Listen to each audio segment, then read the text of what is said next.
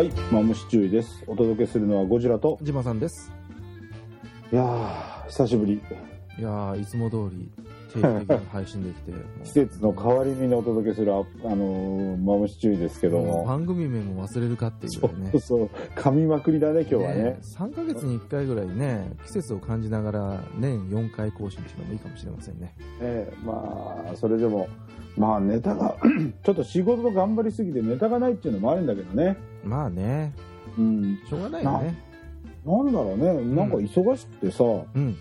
なんかゆっくりできないというか、その、今年もやっぱり写写真だね、撮影に行けてなかったりとかするもんで、うんうん。ちょっと寂しげな、ね、えー状態になってるんですけど、そうですね。うん。島さんは撮影とかはどうなんですか？行きました？撮影？うん、写真撮りにどっか行こうかな、みたいな感じで。ああ、そんな自分もいましたね。ふらっと昔は行ってたじゃん。昔は言ってたね。もうんう最近、写真ってどうやって撮るんだっけっていう話ですよ。おーおーそこ。もうね、昔の写真眺めてるだけですね。撮りに行ってないもんね。だねいけません。いけませんね。私もあの、ここ3年前ぐらいは結構年間ね、写真枚数結構撮ってたんだけど、うん。去年、今年？うん。全然だもんね。あ、そうん、枚数全然少なくて、最近撮ったの何かなと思ったら、それこそあの、春先に行っう。うん。たユニバーサル・スタジオ・ジャパンだもんおね。ーユニバーサル・スタジオ・ジャパン。島さんいいですね。行った？嫁さんと子供と嫁さんのお母さんは行きました。あら、自身は？僕はね、まあ僕は完全にあの、私的な話で何ですが、おううちのお父様が、あの、ご入院なさいまして、私はあの、お留守番ですよ。そうか、そらう残ん。だ本来であれば島さんもあれだったけどっていうところだね。そうそうそう。ああのね、ごじさんのお話を参考にしながら、あの、船で、船で朝行き、うん、まあ、なんとかあの、宿泊までこぎつけたので、うん、うーんと、ね、えっと、大阪で泊まって、えー、ナバ花月行って帰ってくるっていうスケジュールを組んでおりましたが、うん。ものの見事に、ね、その他家族が喜んだという。ああ、でも家族の方やっぱお楽しかった？って言ってくれた？うん、あの、エクスプレスパスも買いまして、うん。言ったでしょ？ああれがないとダメだねっていうの。あれがないとダメですね。知ってるおじさん？エクスプレスパス。うん。あの、あまりにも、あの、何？ね、あの、転売が多いんで、うん。転売禁止になったって。あ、そうなの？うん。へえ。らしいよ。なんかね、あの、辛坊さん言ってた。ああ、辛坊さん、あの、太平洋でちょっと行方不明になりつつなった、あうん、そうそうそうそうそう。の、アナウンサーの。うんそうそうそう。うん、そうなんですよ。うんあのそんなに転売多いのか？あれ。でね、あの、その番組の中ではね、うん。まあ、闇のし組織の資金源になってんじゃないかっていう話みたいで、そこまで大げさなの？うん、みたいよ。だからもうその転売する人の、多分住所とかなんか登録するんだろうね。そのがもう被ってるから、うん。あ、この、この、これを買ったチケットはあなた本人じゃありませんねって言われて、入れてもらえないんだって。いやーじゃあ、まあ、ある意味、ほら、ダフやからチケット買ったみたいなノリになるじゃない？そうそうそう。ででもその買った人は善意の第三者なわけですよ。うん。で、お金払って、じゃあこれで家族で楽しめるなと思ったら、うん。ちゃんとこれ、これ、まあ、そこが悪いチケットだからダメですよと。うん、あの、規定にのっとってないから、本人じゃないからダメですよっていう話で。で、その時の話でいくとね、その、対策予算で、う4ん。億円計上してるんだって。その、えー対応者とか、うん。なんならその、訴訟する時のお手伝いしますよ、みああたいな。、そこまで行っちゃうわけだね。そこまでしっかりするらしいよ。いや、それで救済措置はないの？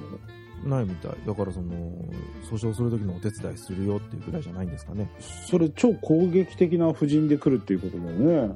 そうだね。うん。うんだからその、売った人に損害賠償請求してくださいねっていう。いや、売った人はまたその筋の人だから怖くてできないわね。どうなんでしょうね。よくわかりませんけど。ええんなるほど。そんなことになってんだ。うんらしいよ。いや、ねえでも、あのチケットがあるとないとじゃちょっと運命の差になっちゃうからねやっぱりね、その毎ね月に1回行ける人とね、年に1回しか行けない人は大違いだからね。そうだようねんまあ僕もなんとかネットでうまく買えたので、まあ、うんうんうんよかったね話ではないんですけれども、うんまあそんなこんなでね、家族が喜んでよかったねって話ですよ。ああなるほど、うん。いやそれはよかったよかった。はもうね季節もね夏が過ぎまあ前の収録いつだったっけっていうレベルだけどさ。い。え、先週じゃなかったっけ？あ先週だったっけ？先週じゃなかったよね。先々週じゃなかった っけ？みたいな話で。いや時代と時と季節うん。移りすぎ、ねえもう今確かあれは5月ぐらいだったかな。前が。違ったっけ？6月だったっけ？あその辺でそろそろ夏だね的な話をしながら終わったような終わってないような車の話を、するね。ね、いろいろしてたと思うんだけど今もう秋も深まりさそうね、紅葉がねって話でね。あでねもう11月ですわっていう話ですそうよですよ。もう次のね、ネタは大体私もうすうすと考えてるわけですよ。あ今回じゃなくて次？次の、次の収録の時は、やったね自動運転完成したねっていうネタになると思いますよ。おおやっちゃい日産なのかグーグルさんなのかっていうところねアップルなのかね。よくわかりませんけど。ねいやそんなに先なのかうんでもね2017年にはトヨタも高速道路で、うんホンダは一般道でっていうあれを出してるもんねそうね。だからもうそんなに先ってももう2年だよ。あのね、ラジオでこれも言ってたんだけど、うん。本当にできるのって話があっていて、うん。というのがね、うん。あのーまず自動運転とは言えないんじゃなかろうかと、アシストじゃなかろうかと、ああなるほどね。まあ、うん。結局はその飛行機でもそうじゃない、最後の着陸の時は一番危ないから、本来、ね、機械にすべきところだけど、うん。えー作ったメーカーがたまったもんじゃないから、うん。やっぱ責任ははっきりしようねみたいな感じで人間に様にさせるわけじゃないですか。うん。そうだね。じゃあ、その一般道で行けるの、本当にっていう話になると、うん。どうなんだろうね。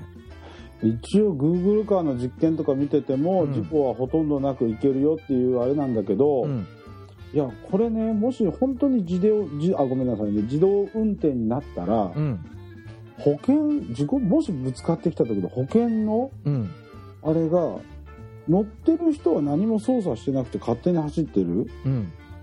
じゃあそこで責任はどういうふうにそうなるの？そうそうそう。なの。細かいとこ言っちゃうとね。細かいとここれ一番大事なの。重要なことですよ。うん、でその辺があるからさ意外に自動運転自慢さん言ったようにもうアシストでうん、ほぼ9割方やってくれるんだけど、うん、いや最後の責任はすいませんねドライバーさんでお願いしますっていうそうそうそうそノリになっちゃうんだろうねう。なっちゃうよね。だって、これ、そんなんで引かれた、引かれても、被害者たまたまじゃないからね。そうだよで保険会社もさうん。自動運転の車に車両とかいろいろ保険まあ当然つけるじゃない？任意保険って、うん。査定が難しいよねいや、そもそもゴールド免許って何って話だもんそねう。なっちゃうしその車の精度っていうものもまだ分かんないし、うん。ねそら機械がやったら絶対事故はないって言い切れないし、んでも事故率が下がるとは言えるかもしれないけど、うん。でもドライバーがちゃんと見てなかったらねブレーキ踏む最後に踏んでくれるか踏んでくれないけど保証割合変わりますよという話にもなっちゃうしそういうことですよ。それとね、うんあのー法律を守る。まあ、当然守んなきゃいけないよね。うんで、今、守ってるって話になると、うん甚だ怪しいわけですよ。まあグレーゾーンで生きてるわな生きてるわな、まあ、40キロのところを、あ、気がついたら60キロ出てましたっていうことがないとは言えないわけだ。ないとは言えないよねやっぱりその流れに乗ってあそのうん安全な走行してたら、あちょっとペース速かったんだと思ってね。そう。それがね、うん。全部ならいいのよ。100台中100台が自動運転ならいいんだけど、うん。100台中2台が自動運転でしたと。うん。で、明らかにここは50キロで走ると追突されるよね、田川能形バイパスみたいなところはっていうのがあるわけですよ。あそこはあれだもんね。第二の都市高速道路って言われてるからそうね、なのよ。まあそんなね、無法地帯もあるところで、うん。自動運転の車が走るとですよ、うんこれはいかがなものかというかね、その、グレーでふんわり、まあみんななあなあというか、こう、空気感で走ってるところが、すごいことになると思うのね。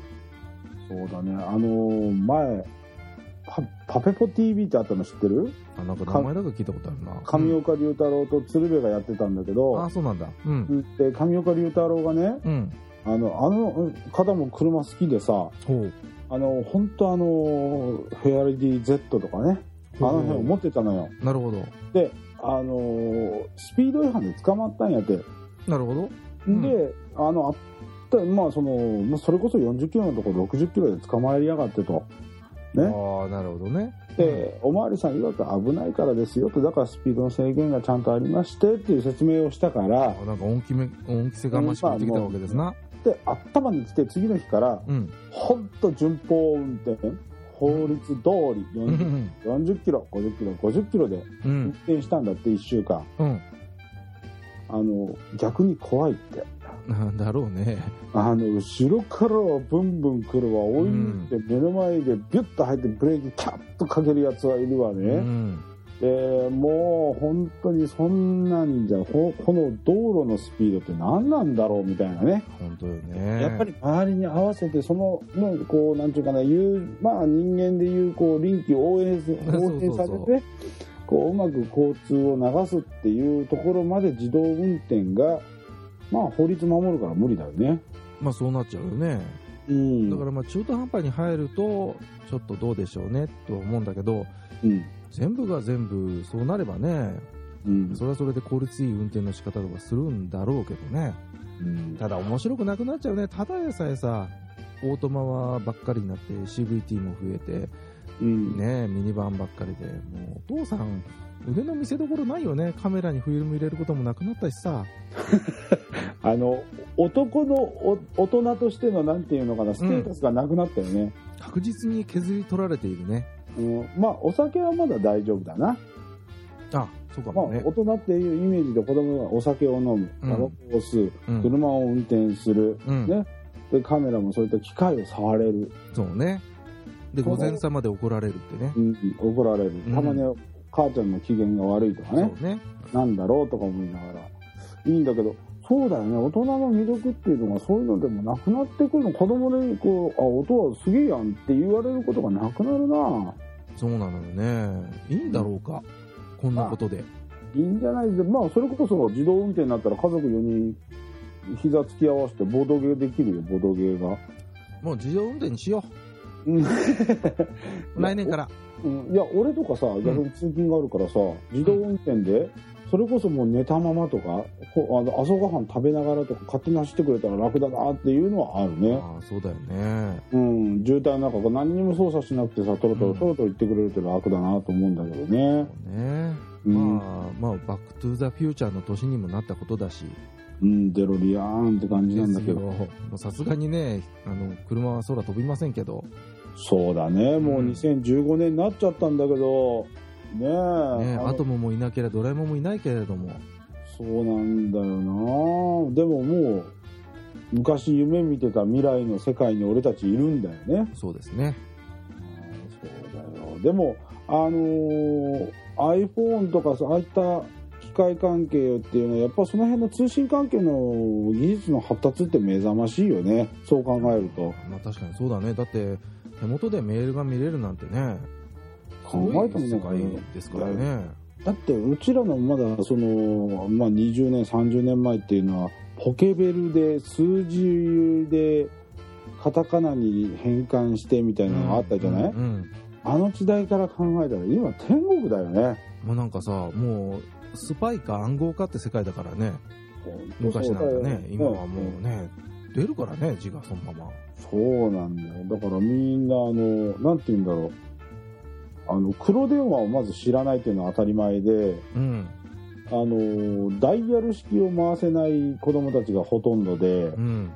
で、なんていうのかな、携帯電話がない世界があったっていうことすらみんな知らないっていう方もおられるみたいでね。そうだよね。で、インターネットは当たり前でしょ？うん。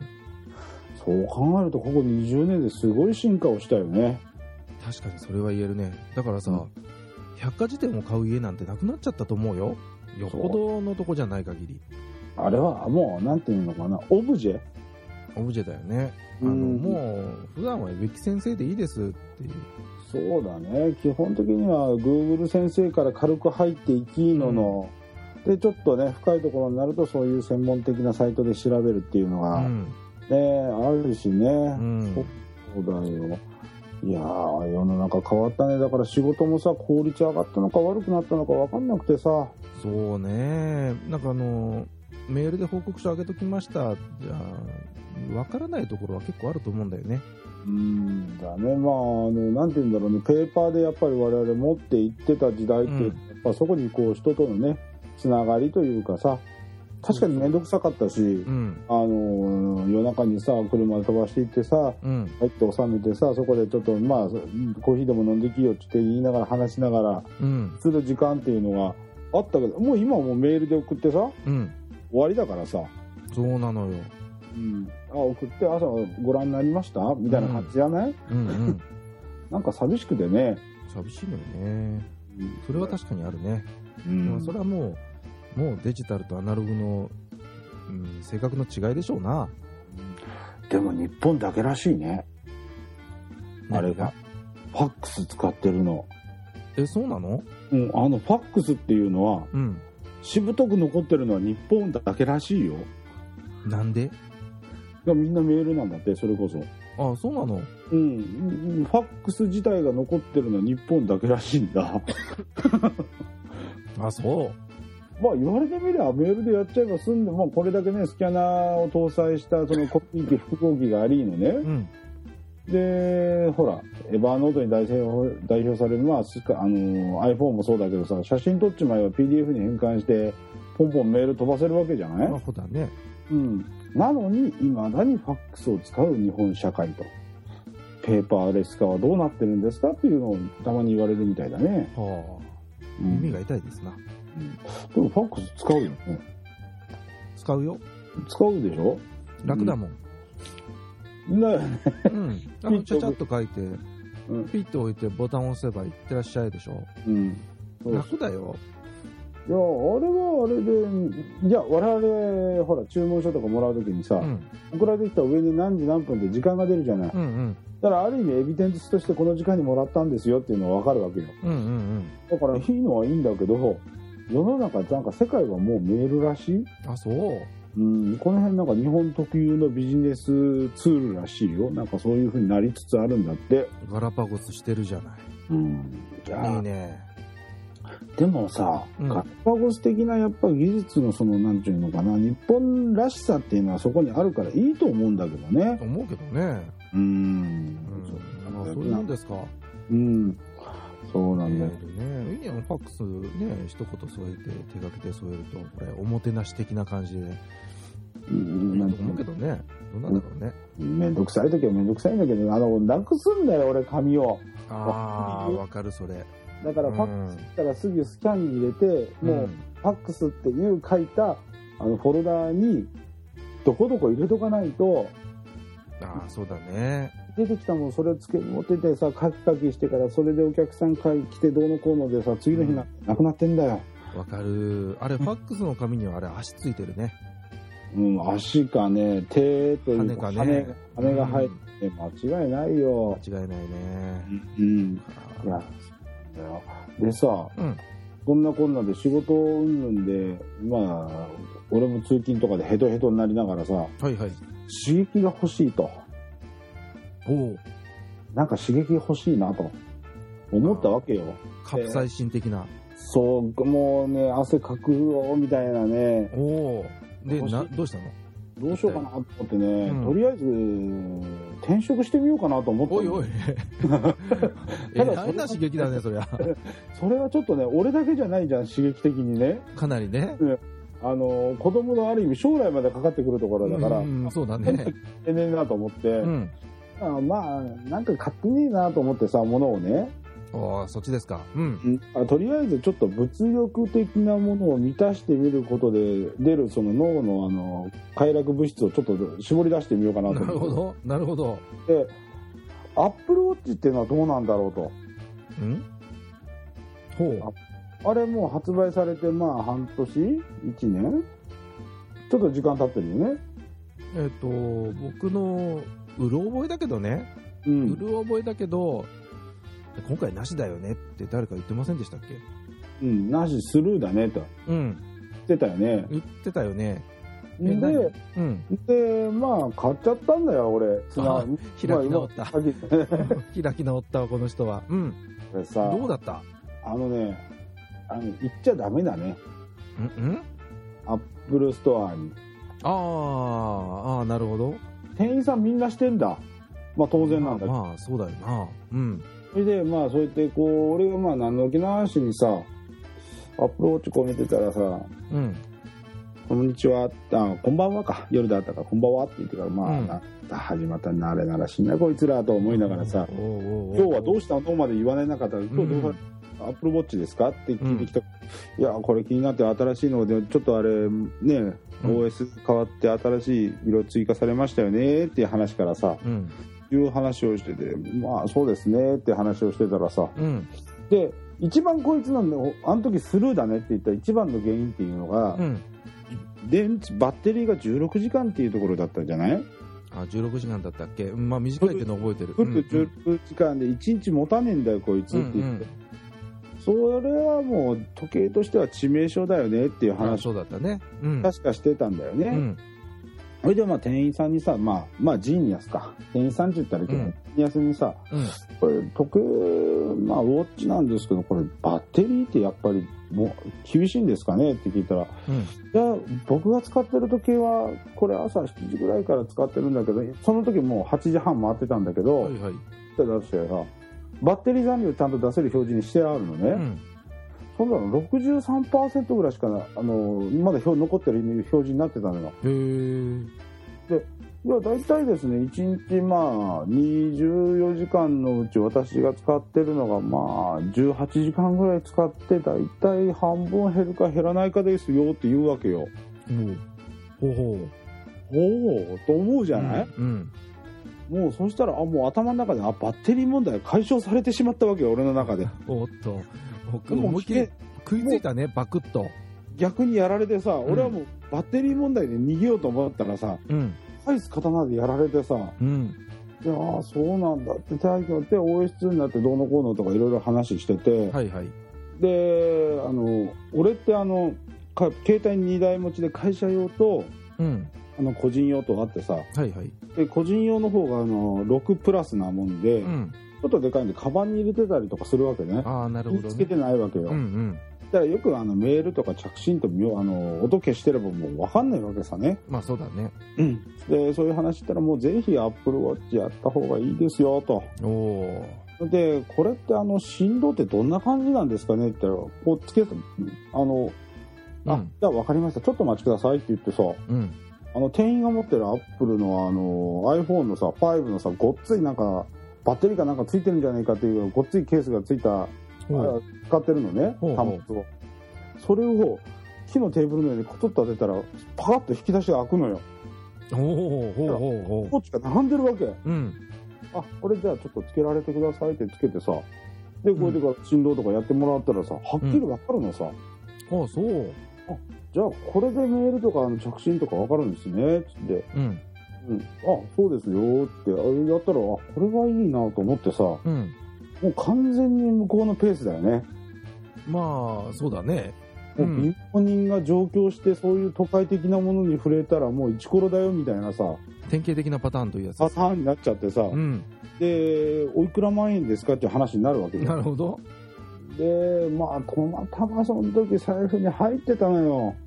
金が。ほあの、言っちゃいけないんだけどさ、う。うん。パチンコで買ってさ、いやいや、あの、あの、小声でも全然意味ないからね、これ。まあ世界中に配信されるんだけどさ、まあね。あ、そうなの？持っててさ、えじゃあ何？あの、大蔵省を通さなくていい裏金なわけだね。いわゆる。まあそれで、まあそうなのね。うんだからさ、まあ気持ちは大きくなってる。で、気分よくお店に行った。うん。そういうところでバッテリー問題解消された。ほいほい。じゃあ購買意欲はもうある。ね。まあ、ほ言うならピークですわな。でただやっぱりアップルウォッチっていうのはあのステンレスのボディのえーサファイアガラスのモデルで値段で言うと7万円から8万円の価格帯になるのね、あ、そうなんだね。ううんん。だからそれは無理ですとほうほうほだからアップルスポーツスポーツやったかスポートかな？う。うん。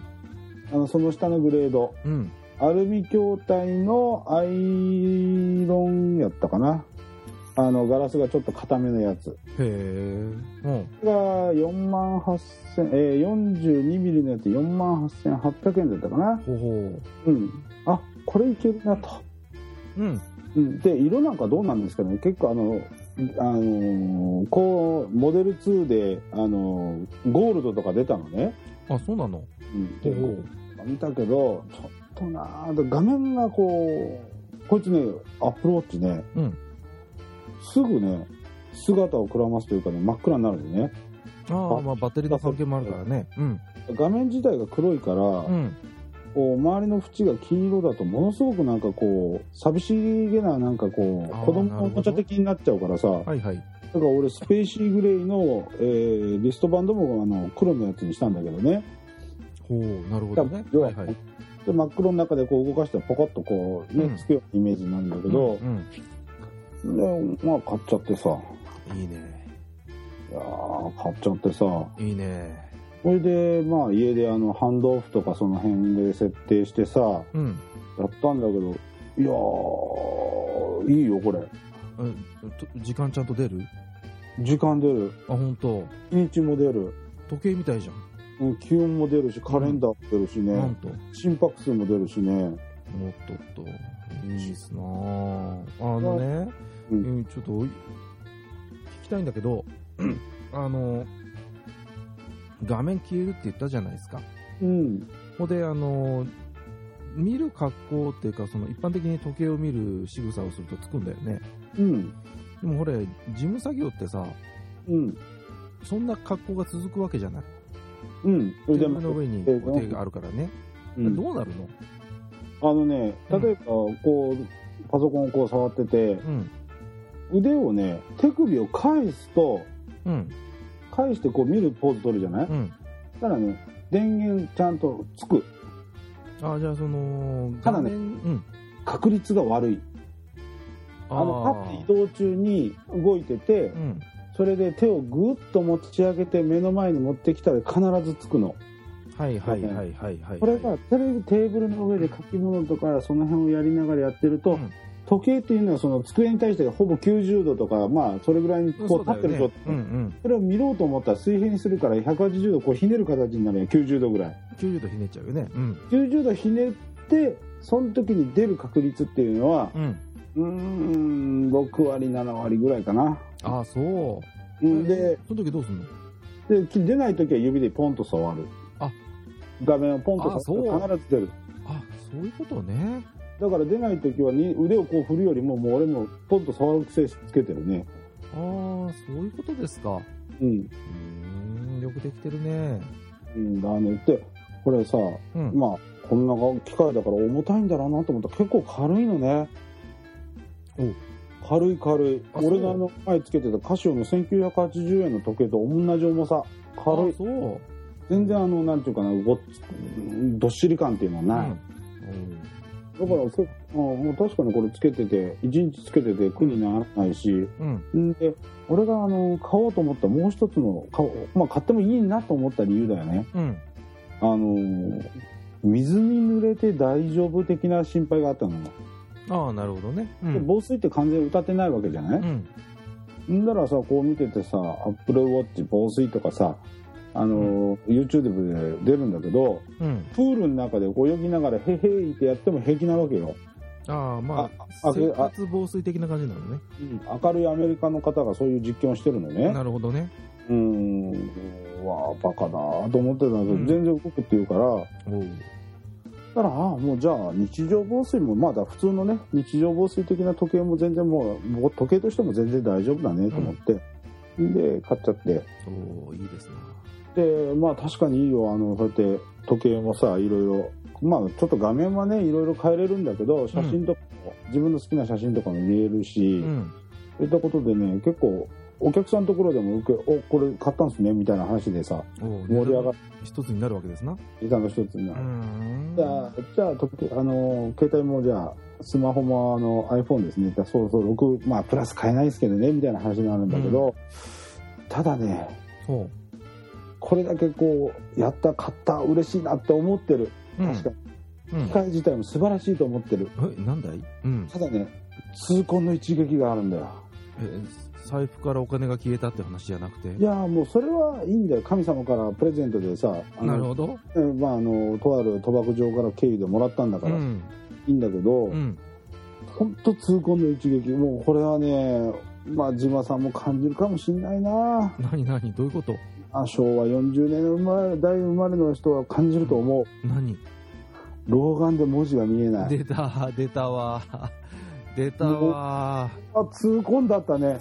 ああ、そ初期設定で普通の文字でやると、う。うん。細い線で、うん。細い線で細い文字なのね、うん文字自体が。うん。うん。あの、もう滲んで、あ、そう。死んで、うわー話す、話す、う話わす。文字がちっちゃいから見えない。ーうん。だから文字太くして、文字の大きさもちょっと大きくして、そうか。でああ、年だなーと思って眼鏡かけなきゃ見えねえんだ。ああ、辛いな辛いなそれは。だからメールもちゃんとあの、テキストもちゃんと出るんだよ、メールもね。あの、エヴァーノートに至ってはさ、うん。アップルウォッチ対応になってるから、え、そうなの？だからあの、PDF までちゃんと出出してくれるんだよ。ちょっとかけどでも小さいから読めねえのよあ、そっ手ちか。あ あ、そっちか。うこんだと思って、俺のせいかと思ってさ、うん。まあね、ちょっと、ちょっと悲しいところかな。じゃああれだね。ん？あのー、えー、プロを待とう。えー、iPad? iPad Pro みたいに、うん。あの、Apple Watch Pro かなんかで、13インチぐらいが出たら買え。それ、時計の範囲超えるよね。時計じゃないよ、それは。もはやね。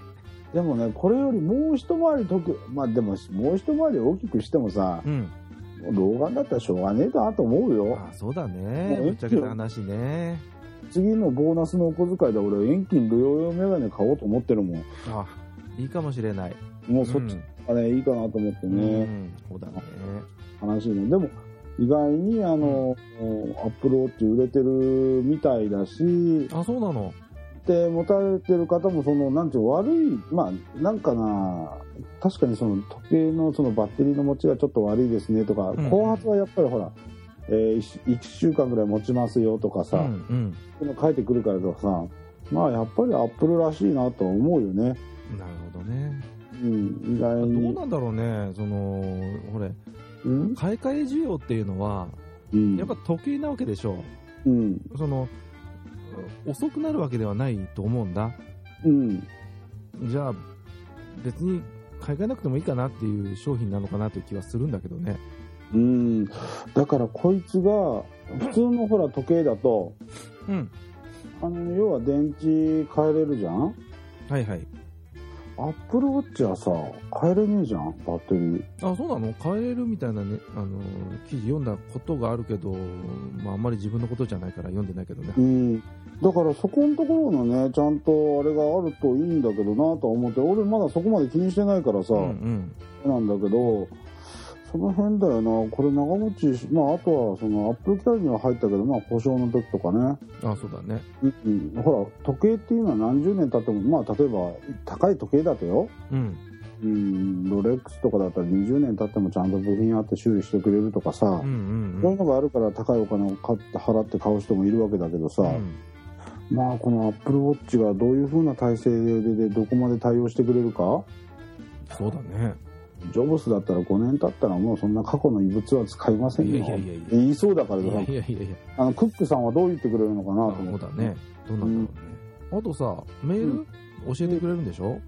うん、なんか震えるか、なんうん、かしてさ。そうそう。大人も出すこともできるけどね。それってその、あまり数多いメールってうざくない？ああ俺結構ねあの、ん。いろんなもの登録してるから最近うざい。あ、そう。最初はね面白いお来た来たみたいな感じ、ん、だよね。うん、ただあの、まあ、メール入ったねでこうなんて言うんだろうないらないものはそこで削除削除ってできるからうん。別にこう見てあもういいやと思ってあの画面すぐ消えるからさおーなるほどね。あ関係ねえやと思ったらそのまま知らん顔みたいな感じでさあ例えばその、この人からのメールだけは知らせてねとかいうのもあるわけ？いやそれはないあ、そう。うんそれはないな だからそれはメーラー側でさあそこまでの設定は乗らないのかなうん、どうなんだろうね。ただね便利がいいのはねスケジュールほうほう。あのスケジュール管理とかさあの、ちゃんと出るわけさほうほあの俺はあの、まあ、カレンダーまあアップルのカレンダーだよねう。うん。に入ってるスケジュールは全部表示されるからうん。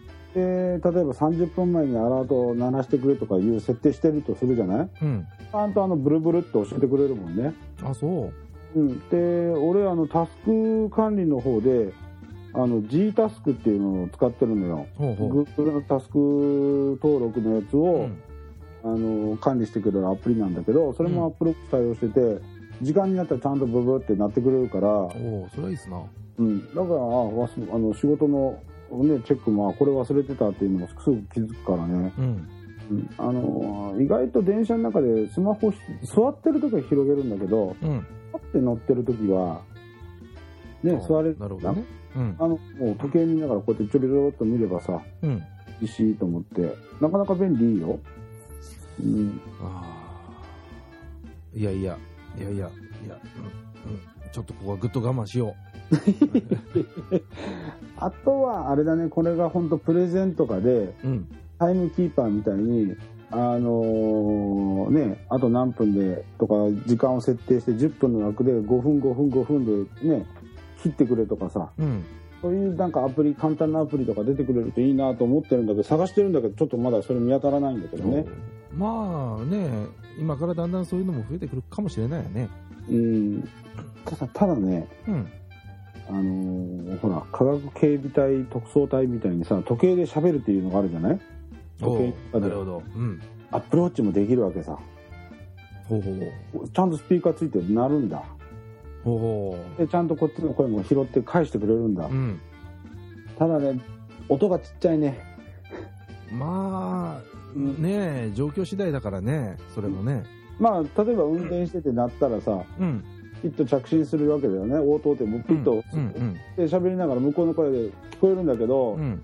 やっぱりさこう運転してるこう腕をちょっと曲げて伸ばしてる状態でもやっぱちっちゃいのよなるほどね。そしたら手をさその時計をやっぱり耳に近づけるじゃあない？あ、そうだね。うこん。んな状態で運転したら危ないよねうんもろ危ないよね。だから、うんその辺はちゃんとあの Bluetooth のあのイヤホンとかちゃんとイヤホンをしてねあのちゃんとしないとダメだねあ あ。まあ本当はねイヤホンもダメなんだけどねうん。危ない。まあ、言っても気散っちゃうからね。そうだねでもまあね、その、図書館で？うん鳴った音がでかかっても困るしね。そうだね、まあちょっとだからまあブルブルってこう腕で鳴ってくれるのもいいんだけど、ううんん。あとシリがね「ヘイシリが動くからさ、ほいほい。ただね「ヘイシリって俺が発音が悪いんだろうねほう。いまいちあの5回に1回ぐらいしか言ってくれないのよ、5回に1回じゃ、それはかなり確率低いね。うんでバス停とかでそうやって「ヘイシリヘイシリ」で時計に喋りかけるわけだ、うん。変なやつだよね肌から見たらねまあ多分、その周り1メーターには誰も近寄ってこないかもしれないね。だからもう呼ぶ時は、うんあのほらデジタルクラウンってリューズがあるんだけどはいはい。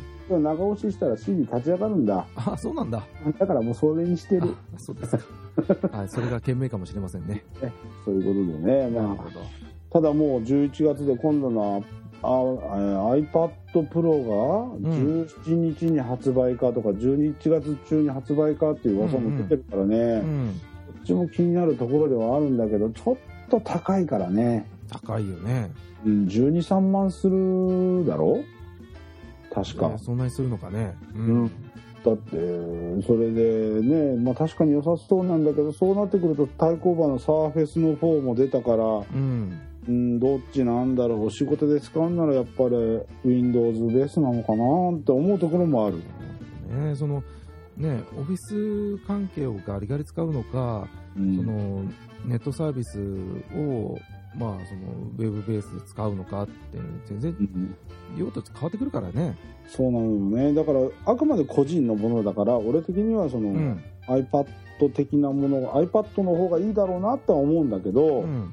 ただそれが併用して仕事となるとう、ん。Windows ベースのものうん。やっぱりそっちの方が親和性が高いからそうだよね。だからそちらの方が便利なのかなと思うんだけどうね、ん。わかる。うんたださうちの会社のパソコンさうん。ボロくてさあはあ。あのまあ OS はね Windows7 なのようん。まあそれはいいうん。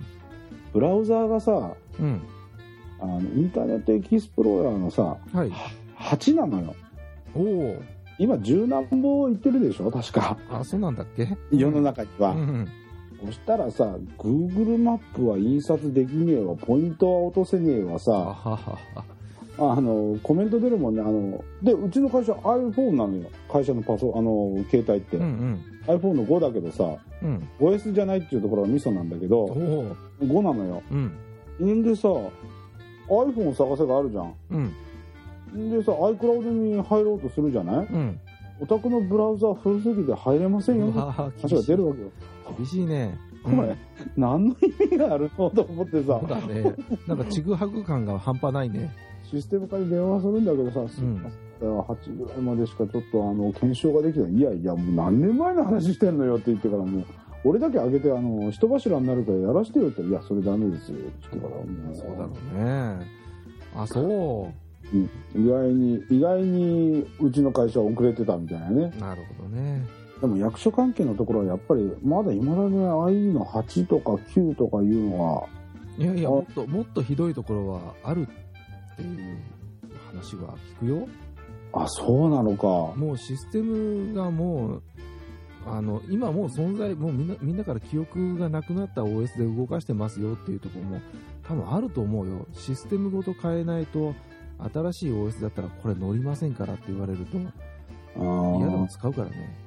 そうだよね。いやーだからその辺って難しくて、ほら、入札、うちらの会仕事だと入札とか絡んでくると、うん。受け取り側が Windows の IE の8.0推奨とか書いてれば、はいはいはい、はい。そこに合わせるしかないのよあそうだよね。ね。うん。うん。だからさ、もう Firefox ちょっと入れさせてよって言ってるんだけど、うんまだ申請が下りないんだよね。なるほどね。でさ、俺こっそりさ、うん。エバーノート入れてたのよ。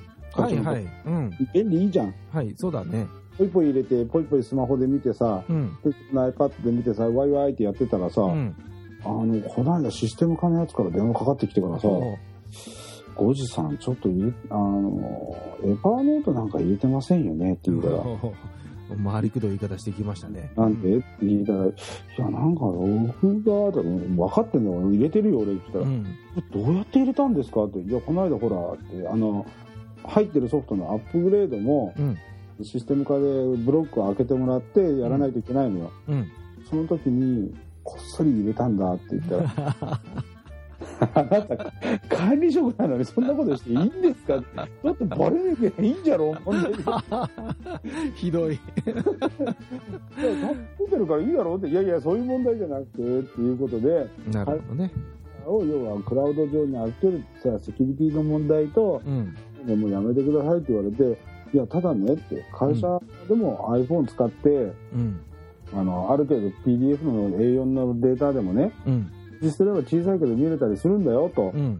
あの我々にとってはものすごく営業先で仕事がこなせるからいいんだけど、そういった会社推奨のクラウドサービスはないのって言ったああ、ら、なるほどね。逆にね。ううんん。システム化でちょっと考えてよと。うん。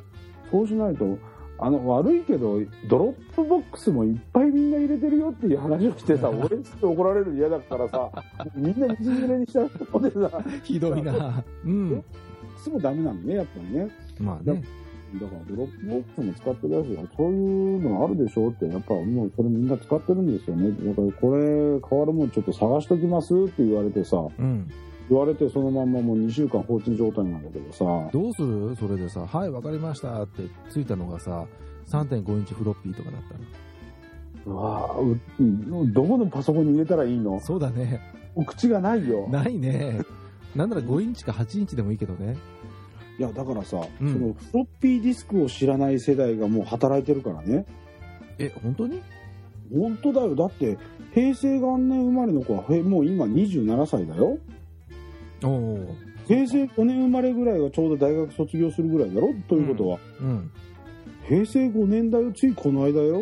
そうだね。もう大体その時にはもうなんかあの光媒体でさ CDR とかもう出てきてたじゃん。そうだよでフロッピーはまあだいぶまだあったけど、もな。う大体、もうねねって話だよね。うん、変わっていうんきつつあっていや、何？ジャズドライブとか、ジップとか。うわジャズあったなダメか。もう。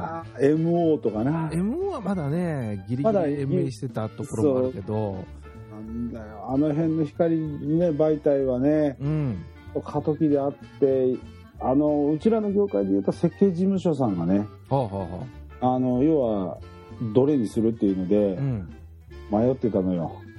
ああ、そうだね。要はじ、ね、あの MO で行くのか、うんもう業界はもう MO になったから MO で行ってたんだけどうん。安いやつだとあとジャズだったっけ？ジャズ。ジャズ媒体だと他読めねえじゃんそうなのよ。だからジャズ同士だけじゃダメなのようん。仲のいい設計事務所さんザ・ジャズだったのよまあ、まあ大変。で他のところは MO なのよ もうパソコンにはさついてないからもう外部ドライブ買うしかないじゃないなるわね。うん。会社に行っても分かってもらえなくて結局個人で買ってさえー、そうなの？2つ並べて置いててウィンウィン言ってたけどさまあ、すごいね。あまあ今じゃ USB メモリに代わり SD カードに代わりうん。挙句の果てには宅ファイル便みたいな、ね、メールでどっさり送れるっていうダウンロードサイトもありのねうん。楽になってる仕事は楽になりましたね。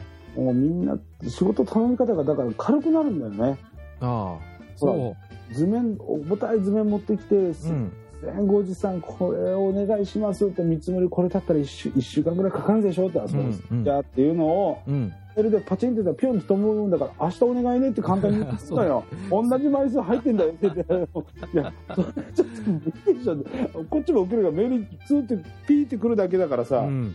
かりました今もらったんで後で確認してきますって言うから夜確認して開けようと思ったらさ10メガとか書いてあるのマジですか。えー PDF で10メガって結構来るでええと思いながらさこれはやばいでーってやつやね。もう字がちっちゃいしさ、うわーとか思いながら、言わなきゃよかったと思って、だから一つの仕事がなんか電子化、デジタル化することによって軽くなるんだよね。ああ、それがあるかもしれないね。うん頼みやすくなってるよね。それは。ううん。んうん。だからもう報告書なんて写真もね、うん。パチッとペタペタっと貼ってしまえばいいからさ、昔は現像屋さんに言ってお願いして、それを、ね。その手間考えたら本当ね、楽なんだけど、言い訳聞かなくなるよね。そうなのよ。本当ね困ったもんだよ。いやーって言えないもんね。言えないもんね。あ、もう今から現像回らないんです。皆さうんん、被災地で出して昼過ぎできるんで、そっからちょっと貼って持っていくの夕方でって一日稼げてたのがさ、も無理だからね。うね、もメうールでいいんでって言われたらね。もうなおかつメールで朝まで送っといてって言われりゃさ、うん。いやー持っていくのに1時間かかりますって言えてたのがさ、もう送ってしまえばさ、ものの1秒かかんないうちに届くわけでしょ、向こうに。たまんないよね。辛いよね。ともう最悪な世の中だよ、仕事やってる嘘つけねえからさ嘘つ。けないもんね。バッファーがないからさ。本当ね、もうパソコン壊れましたしか言えねえからね、もそうだね。それしかないね。事務所燃えましたとかね。う。そんなんしかないわけですよ。それがうちの会社はいいことにね、うん11月、あ、11時になったらネットワーク遮断してくれるのよ。おお。だから外からも内からもダブダブルの意味でっていうことでね。